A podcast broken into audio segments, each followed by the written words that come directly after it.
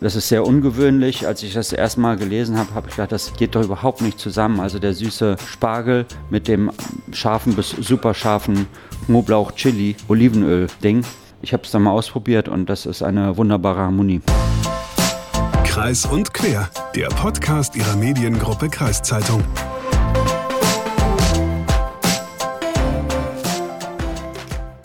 Moin und herzlich willkommen zu Kreis und Quer, Ihrem heute mal interaktiven Koch-Podcast der Mediengruppe Kreiszeitung. Mein Name ist Hagen Wolf. Und ich bin Lukas Spar. Ja, und jetzt ist es endlich soweit und zum Höhepunkt der Spargelsaison erscheint endlich auch unsere vielfach angekündigte Spargel-Sonderfolge. Wie bereits beim letzten Mal gesagt, haben wir uns überlegt, wir schauen mal einem Profikoch über die Schulter, wie er ein außergewöhnliches Spargelgericht zubereitet und was man bei dem saisonalen Gemüse alles beachten sollte. Und der interaktive Teil des Ganzen beginnt dann, wenn ihr in die Show Notes bzw. in die Videobeschreibung schaut und dort auf den Link zum Rezept klickt. Dann könnt ihr unser Gericht problemlos zu Hause nachkochen. Wir haben auf jeden Fall lange überlegt, wer von uns beiden sich jetzt mit in die Küche stellt. Und ich persönlich bin ja zumindest bislang nicht so der große Spargelesser und habe ihn deswegen auch noch nie selbst zubereitet. Hagen macht das schon gelegentlich mal. Und als er mir dann erzählt hat, wie er das erste Mal Spargel zubereitet hat, war die Sache recht schnell entschieden, wer da von uns jetzt mit ins Restaurant geht. Ja, ich habe dir das intern erzählt, wie ich es erstmal Spargel zubereitet ja, habe. Intern ist jetzt öffentlich. Also erzähl mal, wie hast du den Spargel gemacht?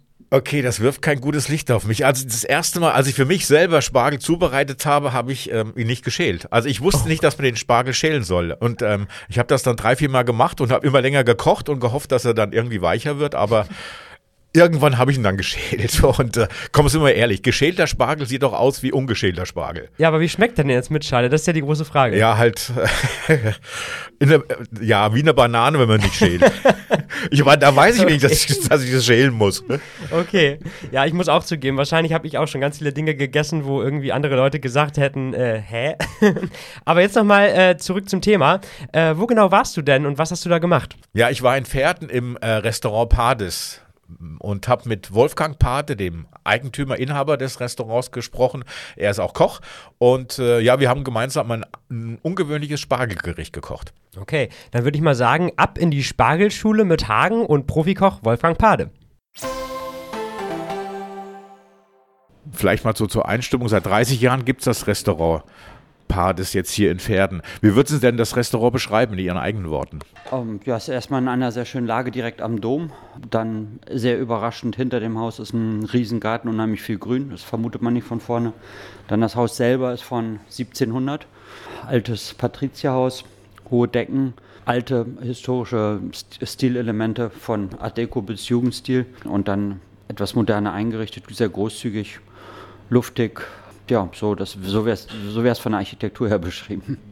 Äh, wie würden Sie denn Ihre Speisekarte beschreiben? Oh, da geht es immer, immer nach der Saison, alles, was vor die Flinte kommt. Ne? Also da sehr, sehr streng an den saisonalen Produkten orientiert, vermehrt regional. Das heißt, wenn mir jetzt jemanden sagt, er, er schlachtet jetzt äh, zwei Schweinchen, dann ähm, steige ich da ein oder 90 Hühner sind reif oder so, dann danach orientiert sich das.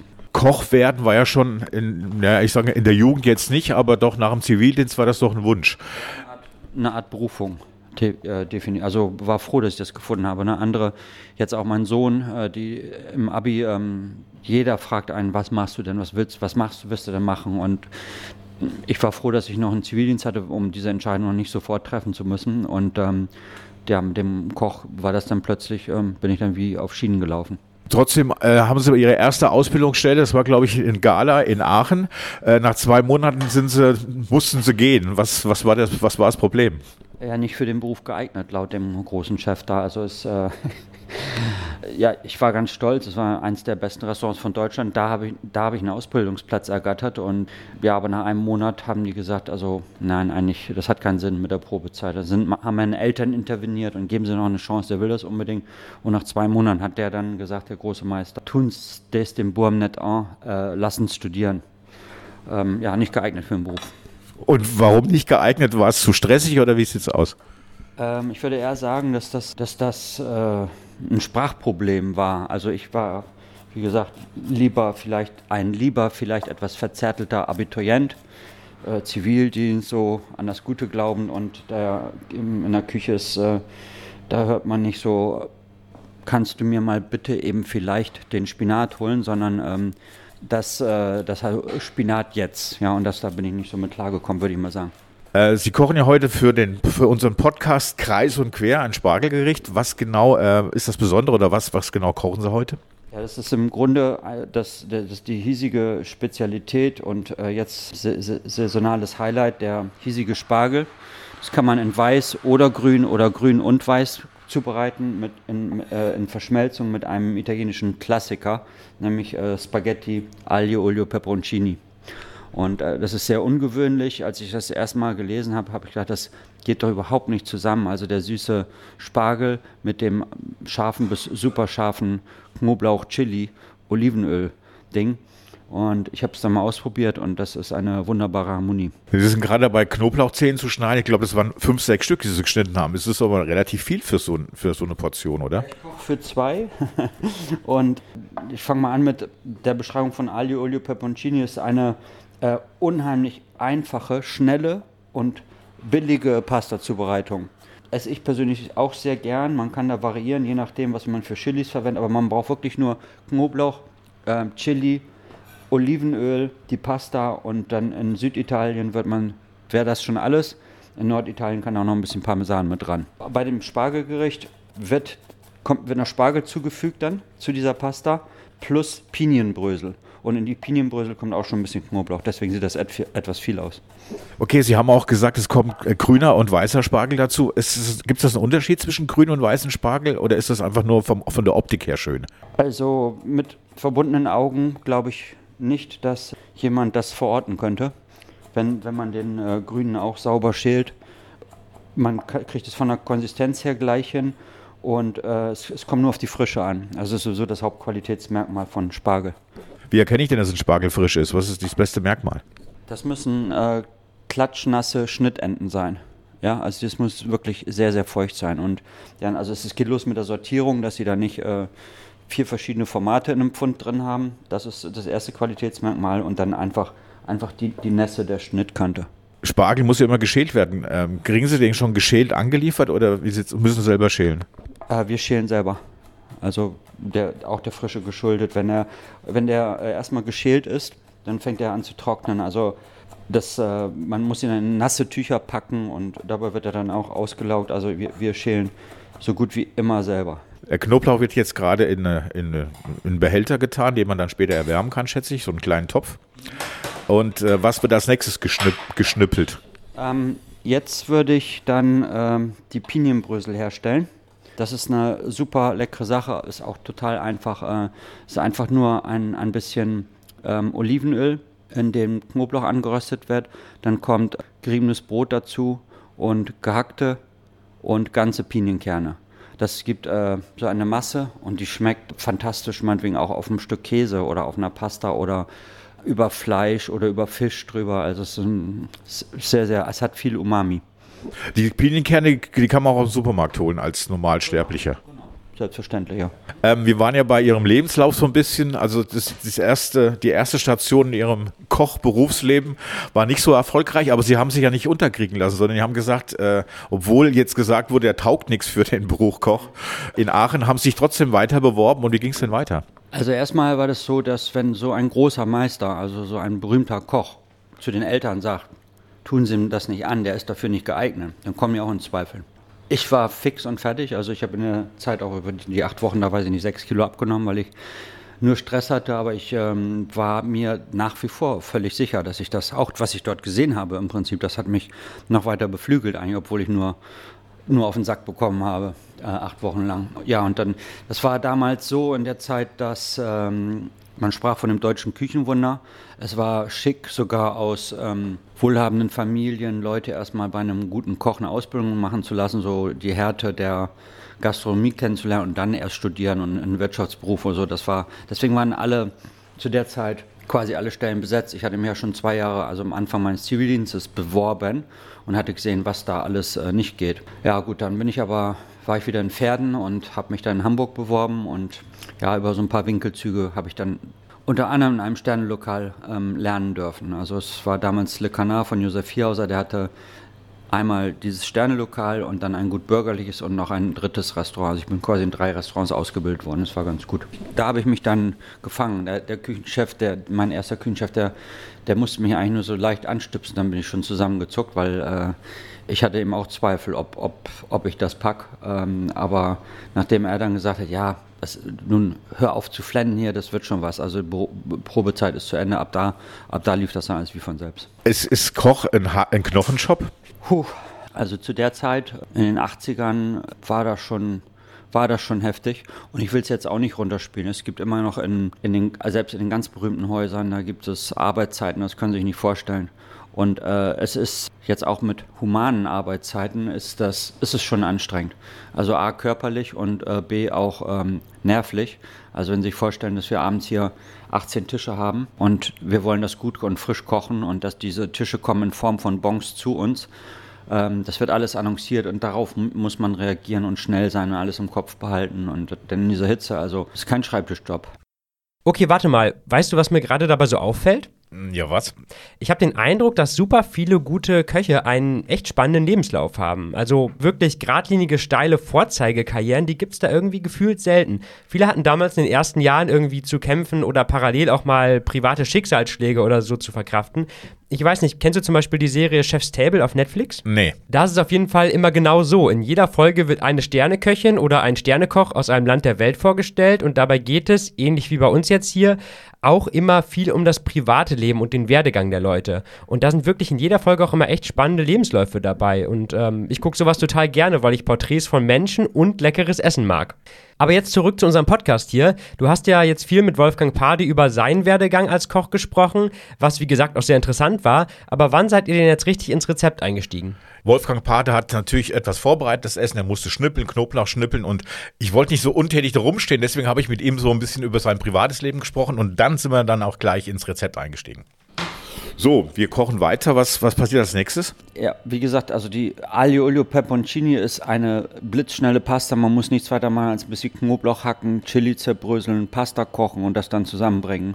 Also wirklich billig und äh, super schnell und unkompliziert. Sie haben eine Pfanne jetzt relativ viel Öl reinge rein, ja. reingemacht. Ist Öl, viel Öl wichtig? Ähm, ja, für das, was ich jetzt hier vorhabe, schon. Ähm, ich wollte nämlich gerade sagen, dass ergänzt wird das Ganze ja noch durch Spargel und durch diese Pinienbrösel. Und die stelle ich jetzt separat her.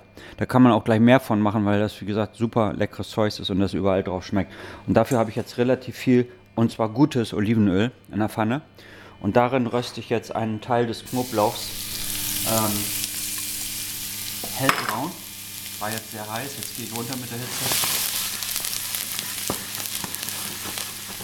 Ich meine, ich mag ja den Geruch von Knoblauch, besonders wenn er so ein bisschen angebrannt ist. Ist das auch etwas, wo Sie sagen, wo Ihre Gäste dann auch sagen, das ist was, was, was wir gerne mögen? Oder ist, ist eine gibt's, es gibt ja auch viele, die sagen, ich mag keinen Knoblauch. Sie haben gerade gesagt, angebrannt. Also angebrannt darf der auf gar keinen Fall sein. Das Lustige ist, also ich habe ja auch eine Zeit in Italien gearbeitet und da festgestellt, dass viele Italiener Knoblauch hassen obwohl eigentlich in, in fast allen Pasta-Ansätzen immer Knoblauch mit drin ist. Das liegt daran, also der Knoblauch in roher Form, also wenn man jetzt roh in Quark reinquetscht, das ist halt eine Waffe. Ne? Das kommt nach einer halben Stunde, kommt das noch wieder hoch. Und durch das korrekte Anrösten, nicht anbrennen, wie Sie eben gesagt haben, äh, wird der quasi domestiziert das heißt hoffähig gemacht, also so, dass er sich verbindet und Umami, also, also eine, eine Geschmackstiefe an Gerichte rangibt. Und in der Form essen die Italiener ihn auch. Also, aber es geht nicht um Verbrennen, sondern es geht wirklich um eine gleichmäßige Bräunung. Deswegen sollte man auch relativ gleichmäßig hacken. Tut mir leid, dass ich jetzt anrösten und anbrennen. Als Laie äh, ist es für mich eins. also, wenn Sie sich vorstellen, äh, Brot, einfach geriebenes äh, Toastbrot, ja, wenn man, wenn ich das in Öl geben würde, dann ist das, dann ist es, hat es null Geschmack. So, mein Öl ist jetzt aromatisiert mit dem Knoblauch und da kommen jetzt die Brösel zu und werden angeröstet. Und Sie sehen, deswegen braucht ich relativ viel Öl, weil äh, die, die nehmen das jetzt auf. Das wird jetzt vermengt, diese angerösteten Knoblauch, kleinen Knoblauchstücke mit dem Öl und mit diesen Bröseln. Genau. Und nebenbei, äh, also ich habe jetzt schon geröstete Pinienkerne.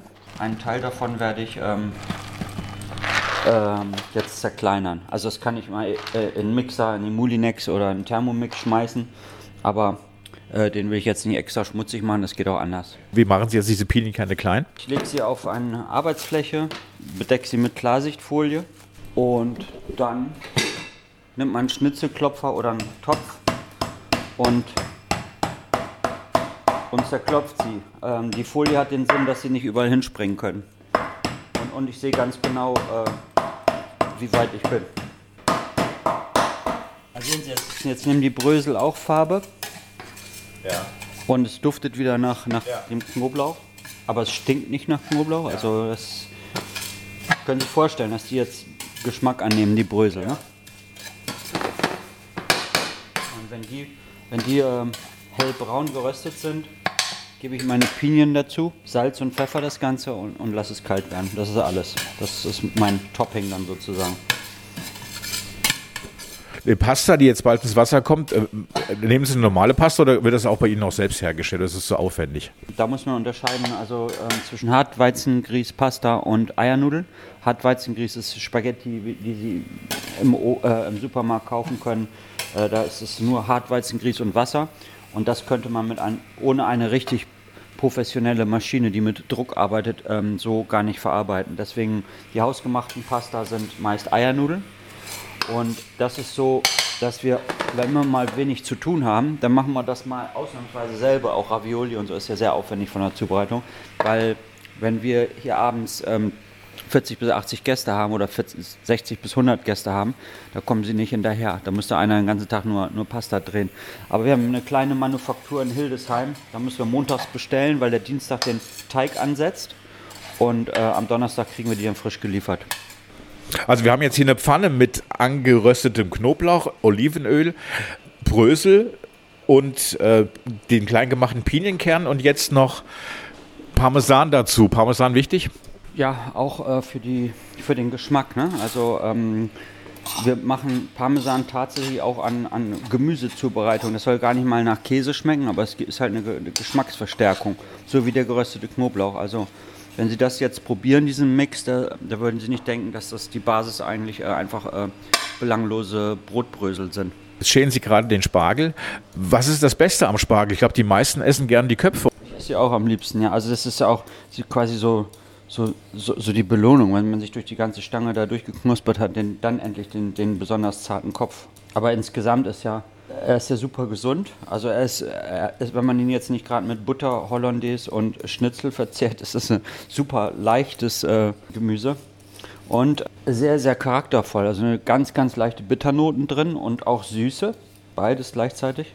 Das ist schon sehr spannend und dadurch vielfältig kombinierbar. Also es muss nicht immer nur mit Hollandaise sein. Wir haben da auch Kombinationen durchaus mit, mit Curry und Couscous und gegrillt, gebraten, äh, paniert. Also wir, wir ziehen, den, ziehen Spargelstücke durch Mehl, Ei und Brösel, die mit Parmesan vermengt sind und backen die dann wie Schnitzel. Also also gerade für Vegetarier, Spargel ist unendlich vielfältig. Ne? Den Grün haben Sie jetzt gar nicht geschält, sondern nur die, die und das Ende abgeschnitten. Also grüner Das ist noch nicht mal holzig, aber da wird die Schale dann etwas fester. Also wie gesagt, Voraussetzung ist, dass der Topf frisch ist. Ne? Dann braucht man beim grünen Spargel gar, nicht, gar nichts machen.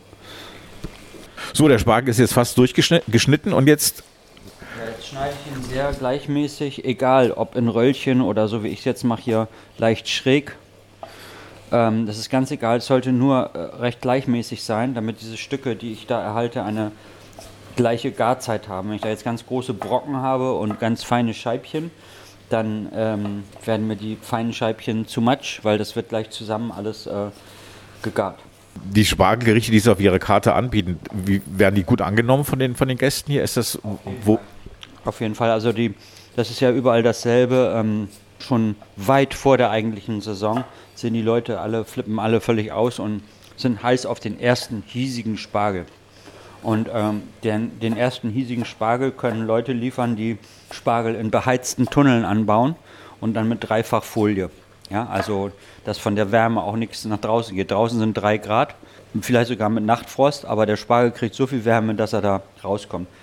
Und er wird gut verkauft und wird sehr teuer verkauft. Es gibt noch nicht viel. Es ist noch vor der Saison. Das machen nur wenige. Und das wird denen außer Hand gerissen. Ich finde das aber furchtbar. Also ich halte mich ja ganz strikt an die Saison. Das ist quasi die einzige wirklich ähm, ja, Spezialität, hiesige Spezialität, die auch international jetzt Format hätte. Also mit Grünkohl können sie Franzosen nicht hinterm, hinterm Sofa hervorlocken. Ne? Und äh, da freue ich mich drauf und mache das dann in der Saison. Und ähm, selbst jetzt mitten in der Saison wird, wird, das, wird das sehr stark angenommen. Aber unsere Karte, muss ich sagen, ist jetzt auch sehr spargeldominiert gerade. Von wann bis wann geht für Sie die richtige Spargelsaison? Ähm, wie ist das Anfangsdatum? Ähm, also der, das Ende ist, glaube ich, äh, 26. Juni. Juni. Dann müssen die Pflanzen sich erholen, da ist Ende. Ja, und dann geht es, glaube ich, von, von Ende April irgendwann geht das los. Das, passt, das Pasta das wird jetzt stark gesalzen, leicht übersalzen sogar. Warum übersalzen? Die Pasta nimmt ja jetzt Wasser auf beim Garen. Und ähm, wenn das jetzt so gerade so ein bisschen Alibi-Salz wäre, dann ähm, wird die Pasta rauskommen und dann nicht schmecken. Und so ist das jetzt, weil das eben stark gesalzenes Wasser ist, ähm, nimmt die Pasta schon gleich ein bisschen Geschmack mit. Wie machen Sie die denn auf? Wie ich die Nudeln aufmache, die Pasta aufmache? Oben, also da, wo meistens da. Ist. Genau, wo es perforiert ist. Okay. also. Ja, Herr Pade knallt einfach die Spaghetti-Packung mit, mit, mit, dem einen Ende auf den Tisch und oben kommen sie raus praktisch dann. So, und während ähm, die jetzt kochen, acht, acht Minuten vielleicht, also das ist schön al dente, mache ich jetzt meinen, also ganz klassisch Knoblauch-Chili-Ansatz. Dazu muss auch wieder erst der Knoblauch ähm, angeröstet werden. Angeröstet werden, hellbraun, gleichmäßig. Und dann kommen wir zu den Chilis. Äh, ich rate davon ab, egal ob man jetzt meine Sache hier mit Spargel äh, nachbastelt oder wirklich das schlichte klassische Aglio, Olio, Peperoncini macht, ähm, rate ich ab, frische Chilis zu nehmen, weil mit denen kann man große Wunder erleben. Ne? Also man kauft fünf Stück und eine ist brutal scharf und die anderen sind wie, wie Paprika, so, so lasch. Und äh, da, deswegen rate ich eigentlich zu getrockneten Chilis.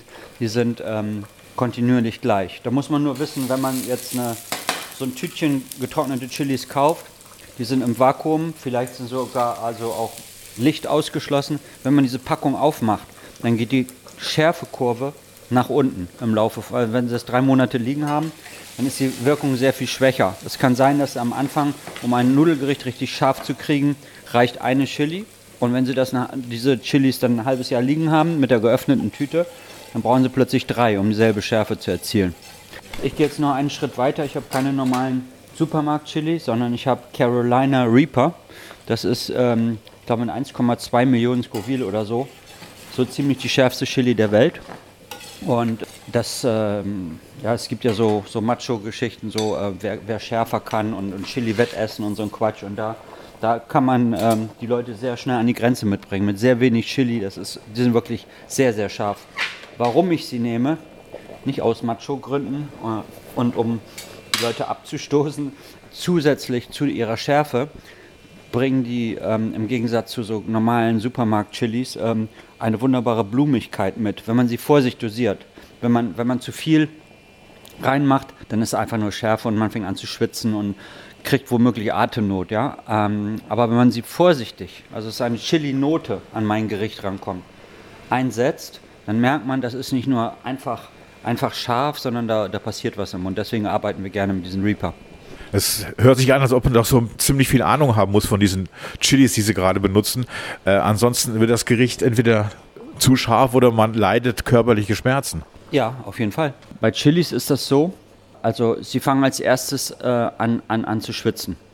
Ja, das heißt, äh, der, dem Hirn wurde gemeldet, da kommt was rein, was äh, wir brauchen jetzt Adrenalin und Vorsicht und äh, das Herz fängt an zu schlagen. Also wenn das dann, wenn sie dann einfach weiter essen von was extrem höllenscharfen.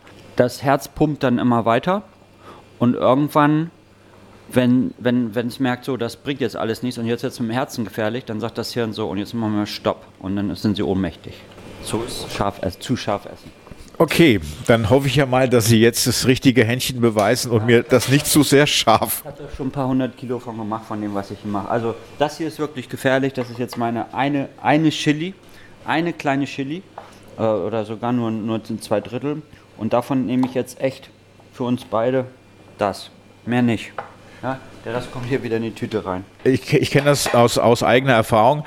Wenn man mit Chili arbeitet, dann am besten die Hände waschen, oder? Bei, den frischen kein Problem, aber die, ich habe jetzt diesen Reaper da angefasst, also wenn ich damit jetzt ins Auge fassen würde, das wäre nicht gut.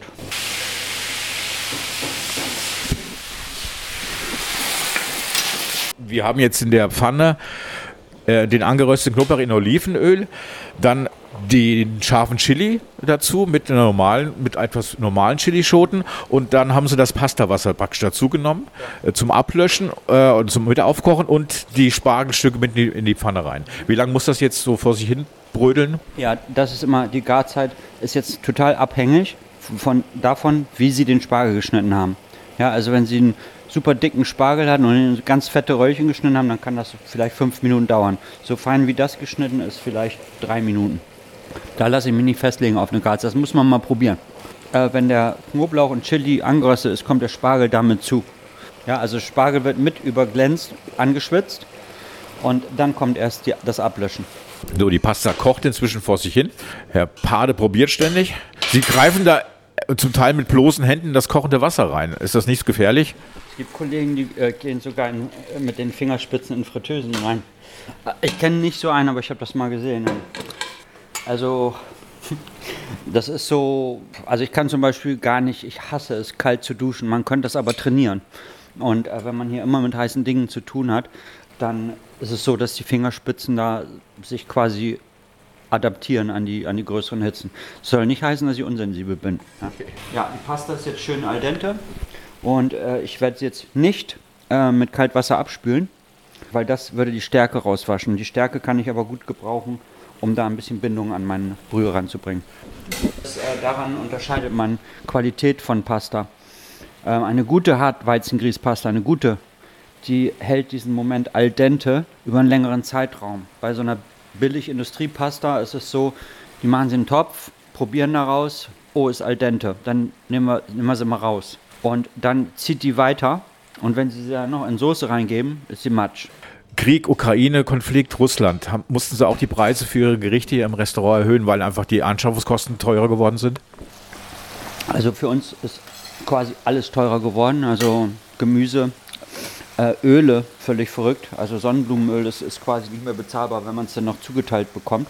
Fleisch, alles hat verrückt angezogen. Es ist teilweise absolut nicht nachvollziehbar. Also die, die ollen nor norwegischen Zuchtlachse, das sind, ähm, das sind, das ist so eine Massenware und die kosten jetzt für uns statt äh, das Kilo ähm, 12 Euro 22 Euro. Das ist für mich nicht nachvollziehbar, als würden die nur mit ähm, ukrainischen Weizen gefüttert werden in ihren Farmen da. Also da gibt es eben auch einfach Profiteure, die gnadenlos jetzt die ganzen äh, Rinder, die ganzen Tiere, die mit, ähm, mit Getreide gefüttert werden, das ist logisch, dass das alles teurer ist. Und äh, die ganzen Transportkosten. Meine ganzen Lieferanten, alles, was ich an Preisen ausgehandelt habe, das war immer frei Haus. Jetzt berechnen sie eine Anfahrpauschale von 5 bis 20 Euro. Wegen der Spritpreise. Und deswegen musste ich auch an meinen Preisen was machen, ja. Äh, kriegen Sie eigentlich noch genug Waren, um ausreichend kochen zu können für 60 bis 80 Gäste pro Tag praktisch?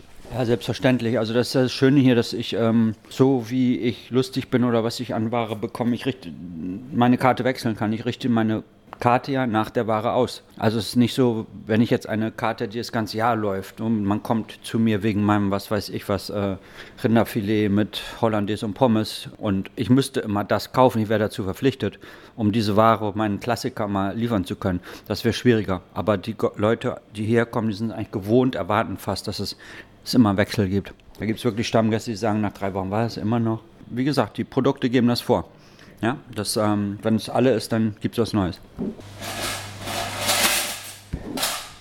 Wenn Sie nur Aglio, Olio, Peperoncini machen, ohne Spargel, ohne Brösel, dann dauert das eigentlich wirklich maximal 10 Minuten. Nämlich die, also es, sagen wir 12. Das Wasser muss kochen, die Pasta muss garen. In der Zeit, in der die Pasta kocht, schneiden Sie ein bisschen Knoblauch und Chili. Ja. Und rösten das in Öl ein. Dann ist die Pasta fertig, in die Pfanne einmal durchschwenken, vielleicht ein bisschen Parmesan, Ende Gelände. Und bei uns sind jetzt noch äh, vier Stangen Spargel, von denen wir vier schälen mussten, den weißen, bisschen zerkleinern und dann als Zusatzarbeit die, die Brösel mit dem Knoblauch. Also das ist wirklich kein Hexenwerk. Sie haben jetzt noch äh, Petersilie drauf gemacht. Ein bisschen frisch gehackte Petersilie. Also da gibt es italienische Puristen, die sagen Aglio, Olio, Peperoncini, niemals Petersilie aber die meisten machen es. Und äh, es gibt noch so ein bisschen frisches Grün dann hier rein. Also Sie machen das jetzt wegen des Geschmacks oder weil es besser aussieht? Also die Petersilie hat wenig Chance gegen die Intensität von dem, was da drin ist, aber ein paar grüne Punkte sind ganz hübsch. Sie haben jetzt gar, gar kein Salz oder Pfeffer jetzt in die Pfanne gemacht. Braucht es das nicht mehr? Äh, Pfeffer brauchen wir nicht, weil wir Knoblauch und Chili haben. Also Pfeffer hat da nichts dran verloren. Äh, und Salz habe ich sehr vorsichtig gemacht, weil, die, weil das Nudelwasser ja übersalzen war.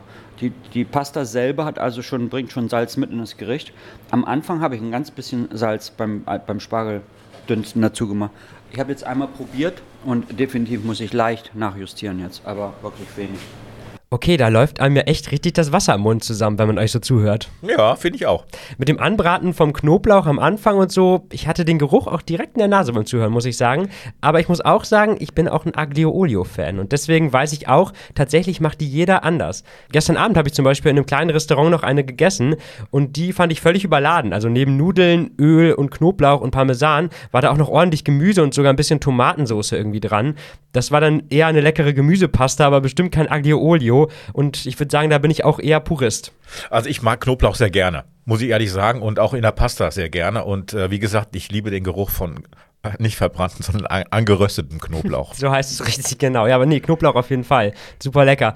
Aber jetzt noch eine andere Frage. Wie machst du es denn mit dem Salz? Das haben wir auch gerade gehört. Da bin ich nämlich ehrlich gesagt immer eher zurückhaltend, weil ich auch immer denke, zu viel Salz ist vielleicht auch nicht so gesund. Aber das Ergebnis ist dann vielleicht manchmal irgendwie doch ein bisschen fad. Ja, äh, geht mir auch so. Also ich mag eigentlich äh, doch etwas Schärfe, auch Salz eigentlich ganz gerne.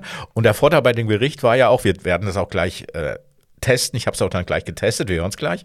Ähm, wir mussten nicht nachsalzen, weil das Wasser schon übersalzen war. Das, mhm. das, das Kochwasser für die Pasta. Okay, dann würde ich sagen, wir hören gleich direkt mal rein, wie es dir geschmeckt hat. Aber bevor ich es vergesse, eine Frage habe ich ja noch. Wolfgang Pade hatte ja mal einen Michelin-Stern, den hat er jetzt nicht mehr. Weißt du warum? Ja, ich habe ihn gefragt danach. Also beziehungsweise so eine Frage, warum er keinen Stern mehr hat, die musst du immer sehr, sehr vorsichtig stellen. Äh, die kannst du auch nicht am Anfang stellen, sondern hat er vielleicht schlechte Laune dir gegenüber. Also habe ich mit der Frage auf den richtigen Zeitpunkt gewartet, um diese zu stellen und ich habe sie ihm auch gestellt. Also meinst du, man braucht so ein bisschen Taktgefühl, wie bei dem angebrannten Knoblauch zum und Beispiel. Mein zweiter Vorname ist Taktgefühl. Ja, dann perfekt. also es wird serviert Linguine Aglio Olio Asparagi. So, jetzt werde ich mal probieren. Mm, sehr lecker leichte Schärfe, die da mitschwingt. Ja, also eine sehr angenehme Schärfe. Ja, also irgendwie alles passt alles zusammen. Ähm, man hat so das Gefühl, dass, dass jede einzelne Komponente die andere ergänzt.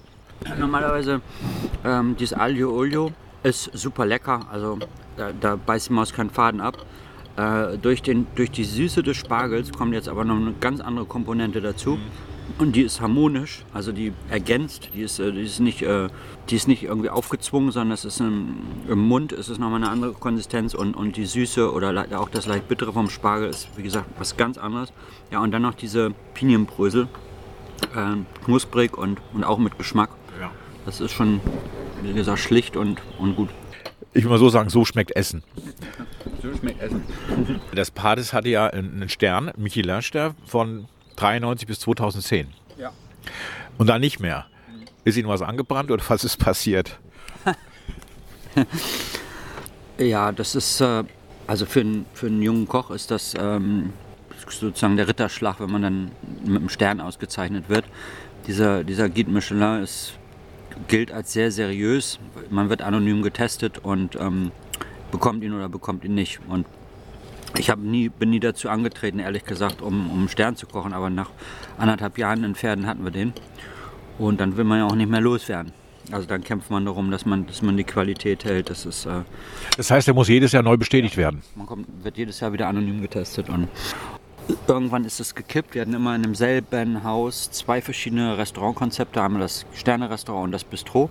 Und irgendwann wollten immer mehr Gäste in das Bistro statt Sterneküche nicht mehr fünf Gänge und schicke Weine, sondern casual, also ganz einfach, gut gemacht, frische Küche, ähm, so wie das Gericht, was wir jetzt essen, äh, aber kein Sternebrimborium mehr drumherum. Ja, und dass diese Tendenz konnte ich in den Nullerjahren schon, schon absehen und 2010 habe ich dann gesagt, was soll der Geiz? Also ähm, ich muss mir jetzt hier nichts mehr beweisen und wenn die Gäste das wollen, dann lassen wir das jetzt mal und ähm, nehmen die weißen Tischtücher weg. Im Bistro hatten wir sie nicht. Jetzt sind jetzt, jetzt alles äh, in Anführungsstrichen Holzklasse. Es, also sind schon schöne Tisch, Holztische, aber das weiße Tischtuch war weg und ich habe nicht das Restaurant nur geschlossen und das Bistro weitergemacht, sondern ich habe quasi beide Speisekarten zusammengelegt. Das auf unserer Karte jetzt, äh, was ist das einfachste? Äh, gebackene Scholle mit Kartoffelsalat. Ne, es ist ein Spargelsalat, aber Scholle halt. Mit einer Blumenkohlremoulade und dem, und dem Spargelsalat. Und daneben kann man aber auch eine Pasta mit Helgoländer Hummer kriegen. Also völlig unterschiedlich von den, von den Preisen her und nicht zusammenpassen, aber so für jeden was dabei. Und wie gesagt, saisonal. Es gibt jetzt Maischollen, der Hummer kommt jetzt wieder aus Helgoland. Einfach, wie gesagt, was einem vor die Flinte kommt. Aber passt das zusammen? Also nehmen die Gäste das an? Ja, gerade. Es ist ja für jeden was dabei. Also wenn ich Bock habe, jetzt einen feinen Hummer zu essen, dann finden Sie hier was und finden was Schönes auf der Weinkarte dazu. Und wenn Sie einfach nur eine Kleinigkeit essen wollen, wie so eine Pasta ähm, oder, oder gebackene Schollenfilets, die auch gut und frisch gemacht sind, nicht irgendwie TK paniert gekauft, sondern von besonderen, besonders großen Schollen ähm, aus Island. Ist nicht gerade regional, aber was soll man machen? Und die werden hier paniert und frisch gebacken. Das ist, ist schon, für mich hat das den gleichen Stellenwert. Für mich geht es darum, das handwerklich gut zu machen. Also der Hummer ist toll und edel und rar und kompliziert, ihn herzukriegen. Aber ähm, die gut gemachte Scholle ähm, ist für mich das gleiche im Prinzip. Und ähm, das kommt hier, glaube ich, sehr gut an. Also Sie haben etwa über 20 Mitarbeiter, bilden auch aus. Wie ist die Nachfrage nach Ausbildungsplätzen im, im Bereich Koch? Ähm, also seit ich in der Gastronomie bin, und das sind wie gesagt schon ein paar Jahre, wird eigentlich immer nur, hört man immer nur, man kriegt keine Leute mehr. Man kriegt keine Leute mehr, das wird immer schlimmer mit den Leuten. Das habe ich zu meiner Ausbildung schon gehört. Und meine Erfahrung hier in Pferden ist eigentlich, dass es eine Wellenbewegung ist. Das ist äh, mal gibt es drei gute Jahre und dann, dann ist mal wieder ganz finster. Ja, also das ist nicht linear. Wir haben gerade jetzt in den letzten Jahren haben wir absolute Top-Leute hier ausgebildet, die auch ehrgeizig in der eine arbeitet jetzt in einem der besten fünf Restaurants Deutschlands und der andere in einem der besten 20 äh, Restaurants Deutschland. Also eine in Hannover und der andere an, an der Mosel. Und ja, es kann aber auch mal schlechter werden. Dieses Jahr äh, werden anfangen ganz fest jemand aus Mazedonien. Der macht bis August noch Sprachkurs. Und wir werden es probieren. Die hat jetzt ihren ersten Probetag eine, eine Frau, die schon ein Jahr in der Ukraine Koch gelernt hat mhm. und jetzt weg musste.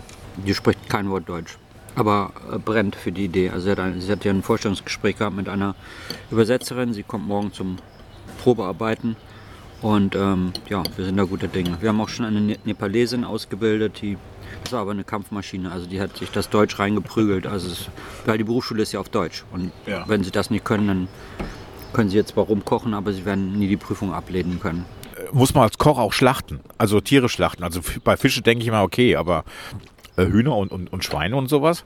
Nein, möchte ich auch gern drum rumkommen. Also ich bin auch kein Jäger, kein Angler. Das liegt mir nicht. Ich möchte gern, das Reh kann hier gerne im Ganzen herkommen, aber es soll sich nicht mehr bewegen. Und dann kommt mein Job. Okay, Hagen, jetzt muss ich sagen, dass mit dem Michelin-Stern hast du wirklich sehr taktvoll nachgefragt. Aber Wie gesagt, mein zweiter Vorname ist taktvoll. Ähm. Aber ich muss auch sagen, es klang wirklich lecker. Also was ihr da Ja, es war, es war auch wirklich lecker und ich habe den Geschmack dieses Gerichts noch eine halbe Stunde im Mund gehabt. Also positiv praktisch, diesen positiven Geschmack. Das war, das war, das war wirklich gut. Also ich hatte es erwähnt, so schmeckt Essen. Wie sieht es bei dir denn aus? Isst du gerne Spargel?